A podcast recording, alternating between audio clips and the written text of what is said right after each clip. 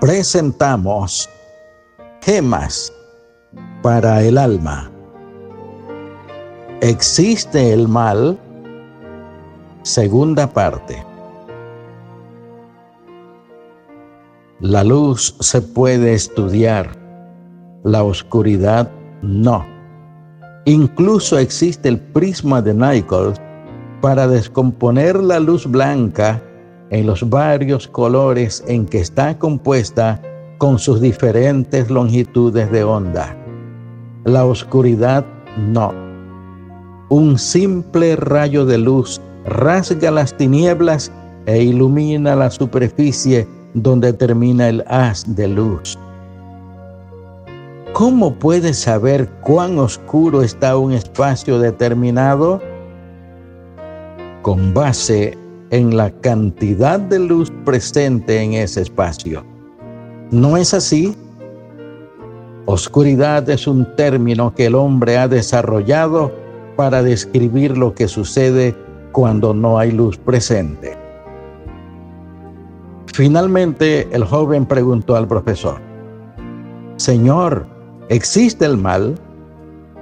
El profesor respondió, por supuesto que existe, como lo mencioné al principio. Vemos violaciones, crímenes y violencia en todo el mundo. Esas cosas son del mal.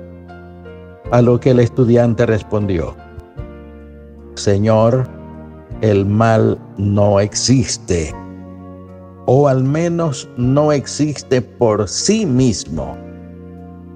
El mal es simplemente la ausencia de Dios.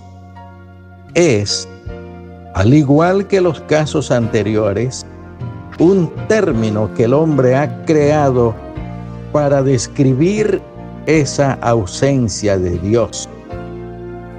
Dios no creó el mal no es como la fe o el amor que existen como existen el calor y la luz. El mal es el resultado de que la humanidad no tenga a Dios presente en sus corazones. Es como resulta el frío cuando no hay calor o la oscuridad cuando no hay luz. Entonces el profesor, después de asentir con la cabeza, se quedó callado. El joven se llamaba Albert Einstein. Oremos. Dios eterno, infinito, inmortal, invisible, que conservas y gobiernas todo con omnipotencia y sabiduría. Te damos gracias por haberte revelado a tus hijos.